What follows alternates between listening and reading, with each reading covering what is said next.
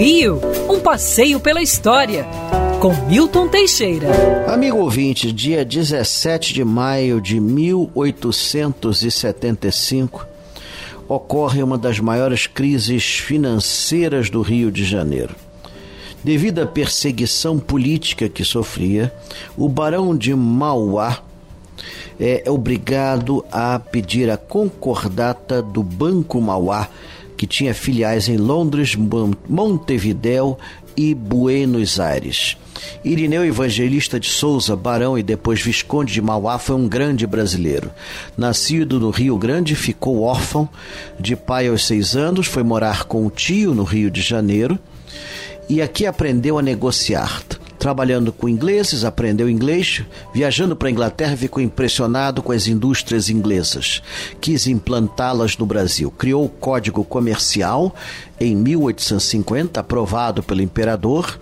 Em 1854, fazia a primeira ferrovia e fundava o Banco Mauá de importância mundial. Basta dizer que ele imprimiu dinheiro da Argentina e do Uruguai. Mauá foi um grande empreendedor, ganhou o título de barão e depois, quando instalou o cabo submarino ligando telegraficamente a Europa ao Brasil, ganhou o título de visconde foi um empresário de primeira plana e dizia-se que ele era o verdadeiro rei do Brasil. Dizem, aliás, que ele foi o homem mais rico do mundo em determinada época. Em 1875, ele faliu. O banco alemão, que também acompanhou a crise, fechou suas portas, era um dos maiores bancos do Rio de Janeiro. É, o seu diretor, inclusive, se mata e tudo mais, e ocorrem diversas falências aqui na cidade. Entretanto, Mauá conseguiu se recuperar e em 1889 já estava rico de novo.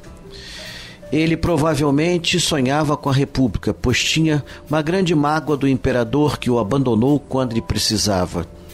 Mas ele morreu em outubro de 1889, semanas antes da proclamação da República.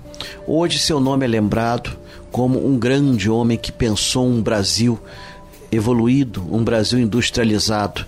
Existe uma bonita estátua dele na Praça Mauá e um busto dele é, no Museu Ferroviário.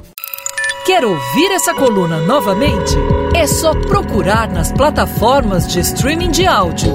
Conheça mais dos podcasts da Band News FM Rio.